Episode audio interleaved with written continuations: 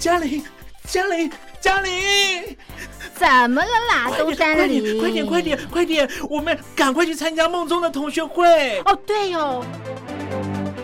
我是班长梦宗，欢迎来到同学会不会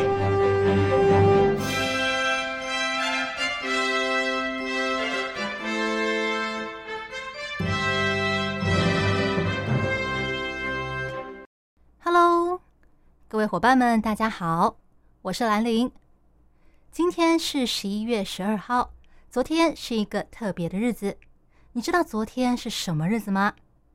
对单身的人来说，昨天是一一一一，也就是俗称的光棍节。在这一天，很多单身的人都会聚集起来，一起吃顿饭、聊聊天、去唱歌，又或者是参加一些像是联谊呀，甚至相亲之类的活动。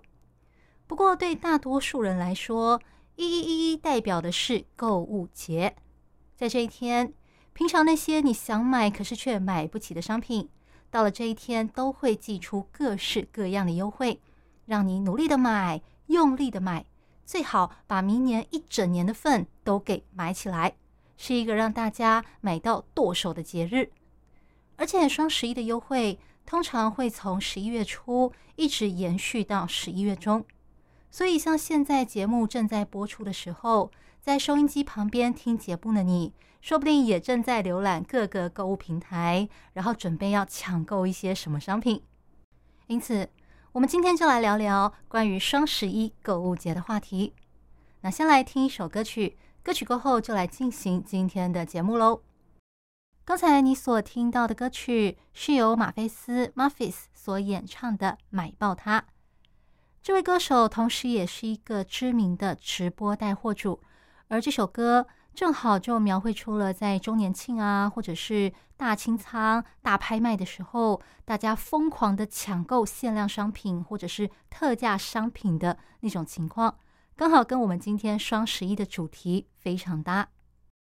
今年的双十一优惠档期期间，不晓得大家有没有买什么东西呢？每年到了这个时候，各家品牌都会推出各式各样的优惠，让人看得眼花缭乱。可是我后来发现，好像不是每个东西都会比平常便宜的样子。我们来听听看下面这两个案例吧。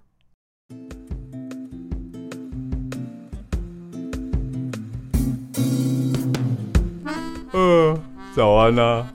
早啊！你昨天又熬夜哦，黑眼圈很重哎。哎，因为昨天是双十一嘛，为了抢特价，没有办法。哦，那你买了什么？嘿嘿嘿。我抢到了特价的游戏机哦，省了好多钱啊！你看，哦，这台我也有，也是在这个平台买的。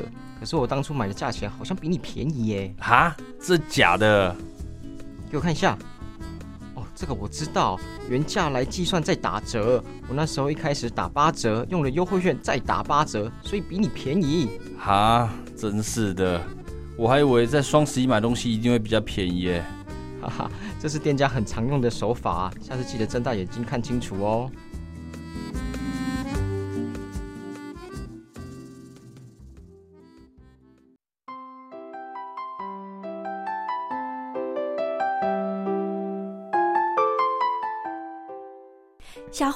我们一起吃午餐啦！哎，啊，你今天要吃泡面哦？对啊。等等，你桌上这堆泡面又是怎样啊？你该不会这几天都要吃这些吧？呃，因为最近有点缺钱啊。为什么？就不小心在双十一买太多东西了。你是买什么啊？买了保养品、化妆品、衣服、鞋子。本来已经算好大概会花多少钱了，可是结账的时候，为了拿到折扣和省运费，必须凑到满额。然后我又看到一些加购商品好像不错，于是就越买越多了。算了，有句话不是说吗？钱没有不见，只是变成我喜欢的样子吗？大不了这个月节省一点，撑到下个月发薪水就没事了啦。可是你要连吃半个月的泡面，这也太不健康了啦！哦，我便当分你吃。谢谢你，小轩，你真是我的救星哎！你哦，下次要看紧钱包，不要再掉进商人的陷阱里面了。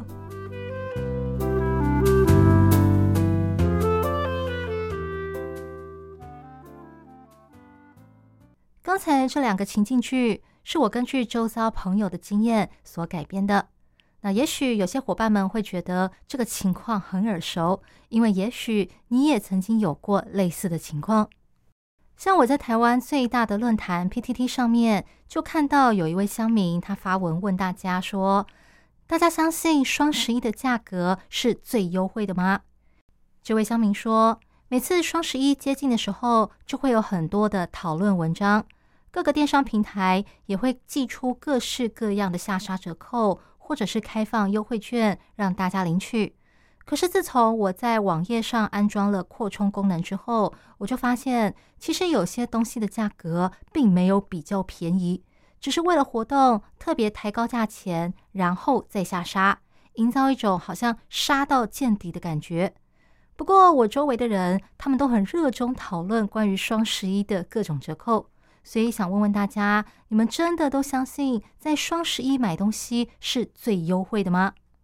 这篇文章引来了许多的乡民回复，有乡民说不一定哦。有一次我要买的东西，在十一月初的时候就已经有一个很低的价钱了。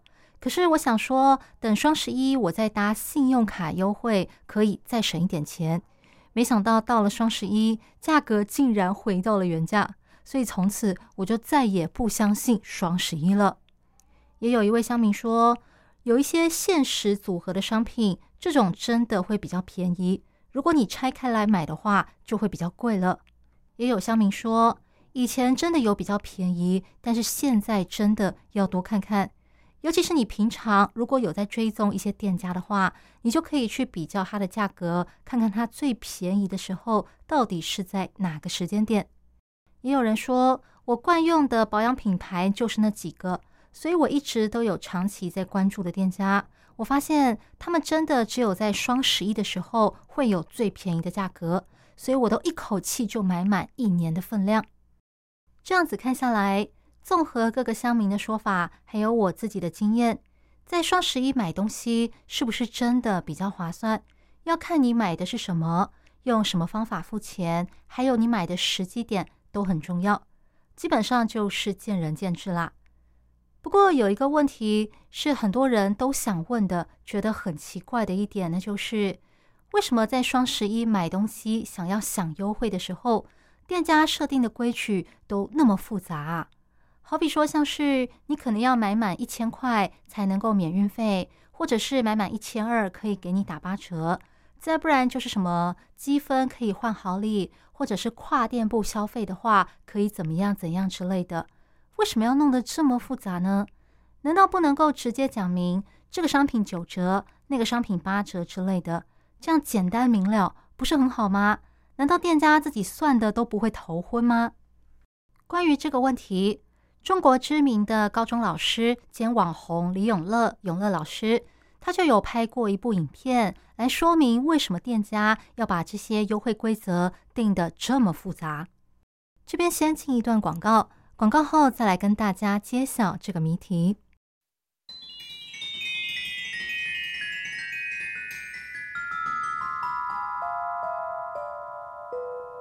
在我的心中有一个理想的国度，在那里。所有的一切都是完美的，每一个人的脸上都挂着灿烂的笑容。那里是我们的乌托邦。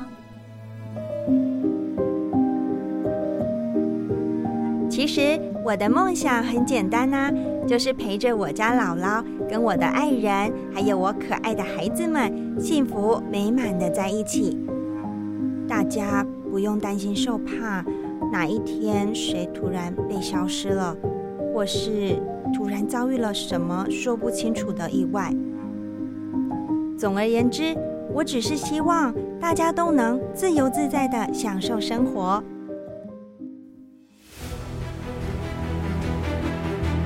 不要开玩笑了，这是什么奇怪的政策？这个社会是病了吗？这样的体制与规定根本就没有人性可言啊！大家都有很多想法，我甚至有很多好点子。你不愿意听我说，那好，我可以用一首歌唱给你听。哎，不用想这么多啦，尽情随音乐摇摆就对啦。让我们大声唱歌，大声欢呼。你想说什么，就大声说出来吧。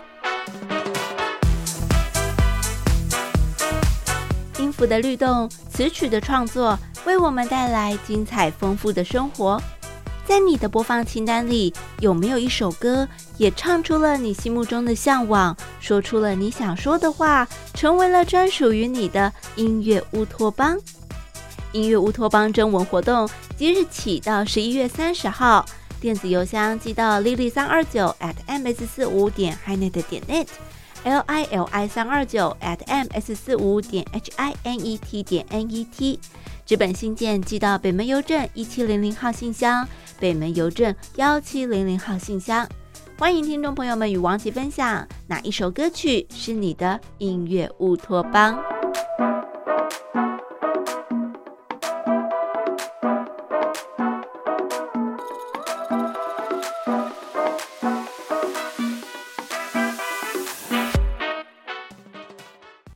欢迎回到同学会不会这个节目，我是兰玲。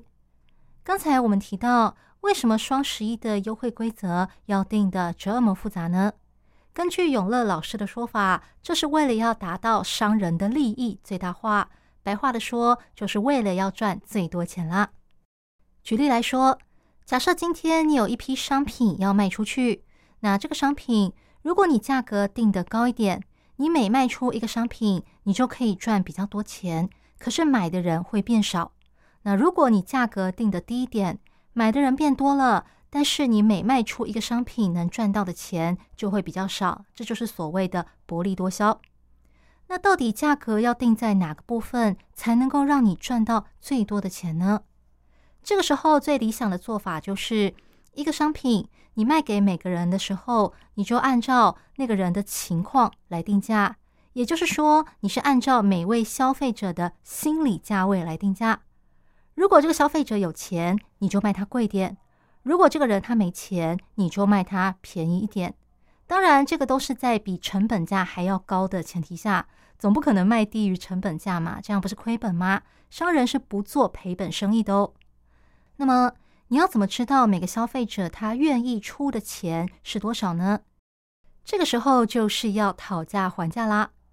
假设你今天去传统市场买菜，店家跟你说这批菜啊是刚从菜园里面运过来的，新鲜，一颗我要卖你五十块。你说太贵了，不买，你要走。店家就说啊，好好好好好，那不然我算你呃一颗四十五，这样行吗？你觉得嗯还是太贵了，不买。于是他说：“那那那，不然算你呃四十块怎么样？你觉得嗯四十块跟我的预算差不多，好买了。你觉得你捡到了便宜，可是等到下一个人来的时候，说不定他在那个摊位上跟老板讨价还价更久。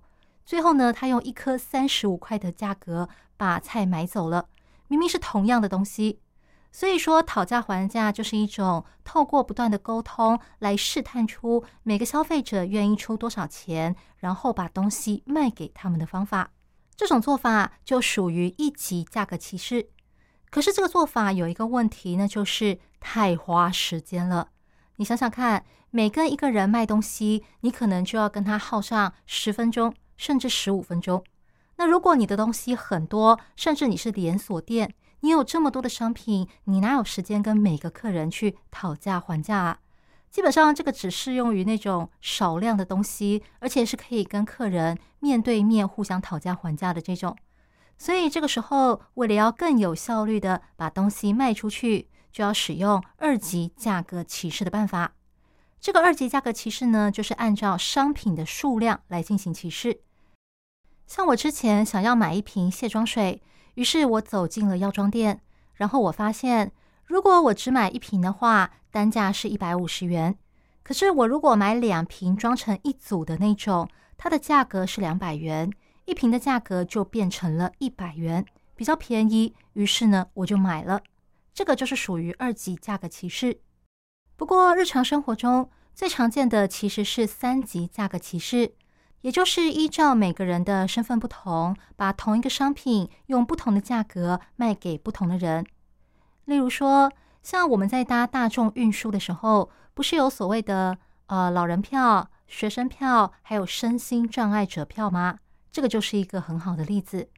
因为这些人他们的钱比较少，所以如果你让他们跟一般大众一样付同样的钱，他们可能就会觉得啊我没有办法搭大众运输，因为我钱不够。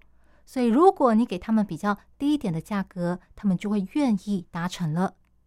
那这个三级价格歧视，如果套用在双十一的规则上来说，就是今天店家给他的商品优惠定下了非常复杂的规则。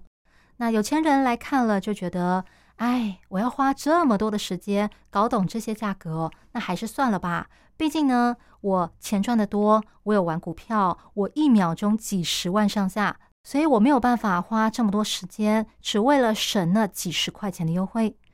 可是，如果对一般大众，甚至是比较没那么多零用钱的学生来说，他们就愿意花这个时间来节省那几十块钱，因为他们的时间比较不值钱。这个就是用有钱人的时间成本和一般大众，甚至是穷人的时间成本来做一个区别。那我这边是简单的转述一下永乐老师他影片里的内容。如果你有兴趣的话，你可以去看他的影片。他的影片很多都是科普啊、知识方面的内容，还蛮有趣的。那讲到这边，现在你知道为什么双十一的时候那些店家要对优惠寄出这么复杂的规则了？不过知道归知道，也不见得所有的人都能接受啦。有些人可能就会觉得，哎，真是太复杂了，我不买了，真是麻烦。哦，确实也有这样子的情况，而且有些媒体观察到。事实上，近几年来，双十一的热潮好像有点慢慢的退烧了。特别是在去年，也就是二零二一年的时候，那其中一个原因就是因为它的优惠规则实在是太复杂了。我们先来听一首歌曲，歌曲过后再来聊聊双十一购物节的热潮逐渐消退的这个话题。刚才你所听到的歌曲是由团体影子计划所演唱的。买个够。刚才我们聊到说，双十一购物节带来的热潮已经开始出现消退的趋势了。不晓得大家还记不记得，双十一购物节最早是在二零零九年由阿里巴巴旗下的淘宝商城（现在叫做天猫啦）所发起的一个购物节的活动。当时只要过了晚上十二点，进入十一月十一号的凌晨。商城就会推出各式各样的优惠，所以那个时候有很多人都会守在电脑前，等一过了十二点就开始下单抢购各式优惠商品。另外，商城他们也会用一个非常大的荧幕来统计，就是他们商城的交易额达到了多少钱。好比说，现在的额度已经冲破了一千万喽，再来达到两千万喽、三千万喽、突破一亿喽之类，营造一种非常狂热的氛围。而且阿里巴巴的老板马云，他还会举办一个狂欢晚会，然后亲自扮装上阵，来炒热活动的氛围，并且带给大家欢乐。不过，像当初的那种盛况，现在已经看不到了。像马云本人，因为受到了中共当局的铁拳制裁，所以现在很少出现在荧光幕上，过着非常低调的生活。而现在商城也不会在晚上一过十二点之后就把那些商品的优惠给放出来，他们会等到白天大家都醒着的时候才试出那些优惠。当然，好的方面是大家就不用熬夜守在电脑桌前啦。可是另一个方面，好像也少了那种就是呃要努力的抢东西的那种紧张跟刺激感。另外。电商平台现在也不会随时随地统计他们的交易额冲到了多少数字，他们会在一段时间才公布说，哦，现在交易额超过了一千万，然后可能几个小时之后才公布现在超越了两千万这样子，不像以前一样每分每秒都在公布。由于去年的双十一，它的气氛实在是太冷清了。所以后来甚至流传着一句口号，叫做“双十一死于二零二一”。很多家媒体不约而同的开始分析，就是为什么现在双十一的买气如此冷清呢？就目前的资料看来，中共官方的加强管制可能是原因之一。像去年双十一前夕，中国市场监管总局就发布了公告，要求电商平台必须要亮照、亮正、量标经营，而且禁止采取一些促销手法，好比说像是先提高价格之后再打折，或者是虚构原价等等。同时，也严格禁止像是虚假交易、刷单炒信、给假评价这种违法的做法。当然，也不能够把双十一的买气冷清全部归咎为官方的锅。从消费者的角度来看，之所以不会再像往年那样子疯狂的买东西，最大的原因就是因为大家累了。一方面，在双十一期间，这些店家他们推出的优惠规则越来越复杂，让人看得头昏眼花。另一方面，双十一的优惠期间也越拉越长。以前可能是从十一月初开跑，现在是十月底就开跑。过去我可能只要熬夜两三天，但现在我必须要连续两个礼拜都守在线上，熬夜抢那些特价商品，这样子也太累了吧。再来，不晓得大家还记不记得，在上一集的节目里，我有跟大家聊到，中国的年轻人之间现在兴起了一股省钱的风潮。因为大环境经济不景气，很多人找不到工作，有工作的人有一部分也面临着减薪的风险，所以当然要尽可能的省钱。很多年轻人在各式各样的社群平台上发起了一个又一个的省钱小组。看怎么样能够从日常生活中攒下更多钱来，还有如何用不花钱的方式来让自己过得幸福充实。过去这些年轻人很多都是双十一购物节的主力，现在少了他们，自然双十一购物节的买气就不如以往啦。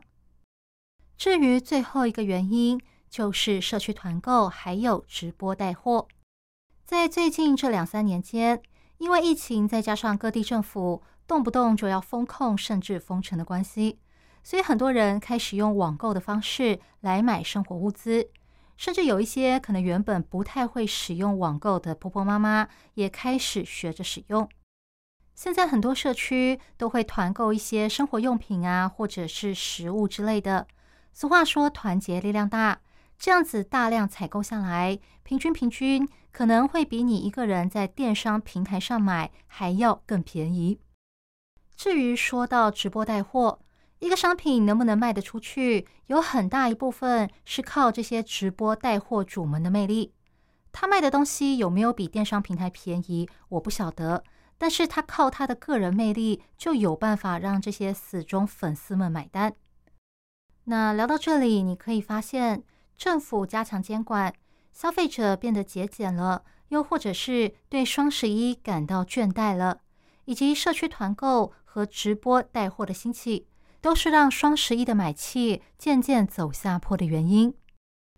刚才你所听到的歌曲是由胡彦斌所演唱的《你买单还是我买单》。在双十一购物节期间，很多人都在忙着抢优惠的商品。而对那些直播带货主来说，双十一档期也是他们特别忙碌的日子。不过，不晓得大家还记不记得，在今年六月三号的时候，知名的直播带货主，人称“口红一哥”的李佳琦，因为发生了某件事，导致他一度被封杀。虽然说后来他又复出了，但现在变得非常的低调。这个事情就是。他在直播的那一天，不晓得什么原因，端出了一块坦克造型的蛋糕。那这个动作勾起了大家对六四天安门事件的回忆。这个事情是一个被尘封在历史当中的重大事件，同时也是政府最不想让大家想起来的事情，所以当然就被封杀了。这个事情在网络上引发了轩然大波。除了李佳琦的粉丝很担心之后再也看不到他的直播之外，其他的直播主同业也很紧张，担心自己哪一天会不小心踏上李佳琦的后尘。另外，那个时候网络上还有一种阴谋论的传言，说李佳琦可能是被人陷害了。所以说，现在是在上演什么直播《甄嬛传》的剧情吗？不过，这个事件最大的影响应该是勾起了许多人对六四天安门事件的好奇心。那各位伙伴们，你自己对这个事件的了解又有多少呢？因为这个事件在中国的网络上你是查不到任何资料的。在台湾，虽然学生时期有教过关于六四事件的内容，不过那个已经是非常久远以前的事情了，所以我特地去查了一些资料来跟大家分享。一般来说，讲到六四事件，我们通常都会以为那是发生在六月四号在北京天安门广场的一个镇压事件。不过，这个是狭义来说，严格来讲，它应该是一个发生在一九八九年的四月十五号到六月四号，为期五十一天，将近两个月的一个长时间的运动。那为什么会发生这个运动？你必须要先了解它当时的时代背景是什么情况。那个年代是邓小平主政，他希望推动改革，因此他提拔了一些改革派的官员，像是胡耀邦啊、赵紫阳等人啊，进入中央的最高领导层。不过，在推动改革的过程当中，发生了一些经济方面的问题，好比说像是呃货币供应不稳啦。还有价格改革制度一直反复不定等等，最后导致了通货膨胀。而在社会方面，也同样发生了一些问题。那个时候的政府广设大学，他们认为这些大学生出来之后可以到政府单位工作，为推动国家发展尽一份心力。可是事实上，这些大学生只有很少一部分人能够进到政府单位工作，剩下的这些大学生。因为他们的所学跟市场的需求不同，因此很多人找不到工作。为此，这些失业的大学生，他们希望透过推动政治改革来解决这个问题。另外，在改革开放的过程之中，也出现了像是贫富差距扩大，还有官员的贪腐以及滥用特权等等问题，也让一般的社会大众觉得非常的不满。除了国内的问题外，当时在国外正好那些东欧国家相继爆发了革命，他们希望能够告别共产主义，拥抱民主化的制度，而这股风潮也多多少少吹进了中国。一九八六年，有一位叫做方励之的教授，在中国各地的大学演讲，谈论关于自由、人权、权力分立，还有中国政治体制改革的话题。后来，北京各大城市的学生们开始向政府发起了抗议活动，希望能够加速现有的改革，同时争取一些像是新闻自由、集会结社自由，还有经济自由等等。虽然说政府本来就要推动改革，可是面对学生们的抗议，让他们感到惊慌，很害怕会重复像当年文革的情况。而当时政府内部本来就有两派。一派是以胡耀邦还有赵紫阳为首的改革派，另外一派则是以陈云还有李念先为主的反改革派，又叫做保守派。他们认为现有的改革已经够多了，甚至是有点太多了。认为这个时候应该要重新加强控制，才能够确保社会的稳定，达到维稳的目的。所以学生们的抗议正好给了他们一个机会。他们开始发动了左倾运动，打压那些支持胡耀邦的观点，以及想要政治自由或者是偏向西方的人。在这一波打压下，学生们的抗议风潮才开始慢慢的平息下来。但其实他们并没有死心。之后又发生了像是胡耀邦过世、新华门事件、四二六社论。还有戈巴契夫拜访中国，以及天安门的毛泽东像被弄脏等等事件，这些事情让学生的抗议运动又开始兴起。这些事情又勾起了学生的抗议运动风潮，同时也让他们跟政府的关系越来越紧张。最后，邓小平跟强硬派的代表李鹏觉得不能够再忍受他们了，因此。他们决定采取到目前为止最强硬也最果断的做法，那就是六四天安门事件。在六月三号晚上到六月四号的凌晨，政府出动了军队、坦克、直升机，还有空降兵进入天安门广场。不过他们在进入广场之前，先对广场周围的示威民众，还有附近木樨地那边的公寓开火，导致了数十人死亡。之后，军队进入了天安门广场，并且开始封锁四周，进行清场，与占领了广场的民众还有学生们展开了激烈的冲突，一直到隔天的清晨才结束。那么，在这个清场行动里面，究竟造成了多少伤亡呢？中共官方的说法是，共军加上警方，大约有数十人死亡。非军人的话，也就是像学生、一般民众还有医护人员，大约是两百多人死亡。不过，外界的统计数字却比这个还要高得多。像美国白宫的解密文件就显示，约有一万零四百五十四人死亡，四万人受伤。这个资料是根据戒严部队里面的消息人士提供的中南海内部文件所做出来的评估。那英国的国家档案馆的解密文件是显示，根据中国国务院成员透露，至少造成了一万多名平民死亡。这起事件带来的最直接的影响，就是邓小平原本想推动的政治体制改革，还有经济改革被迫喊停，甚至变得比以前更加的保守、更加紧缩。而世界各国对这个事件也有不同的看法。但不管怎么说，六四天安门事件确实是中国历史上的一件重要大事。这次是因为李佳琦的坦克蛋糕，让许多年轻人知道了这个事情。那未来会不会又发生个什么事，让六四事件再度被搬上台面呢？中共当局还能够隐瞒这个事件到什么时候呢？哦，不知不觉话题有点严肃了哈。我们先进一段音乐休息一下。然后就来玩今天的心理测验喽。今天我们聊到了双十一购物节，所以当然我们的心理测验也跟花钱有关。这个心理测验可以测出你的金钱观为何。那我要开始出题喽。你今天走进了一间咖喱专卖店，面对店里琳琅满目的各种口味咖喱，你会选择哪一种呢？A. 烤鸡咖喱，B. 海鲜咖喱，C. 蘑菇咖喱，这个应该很适合吃素食的人哦。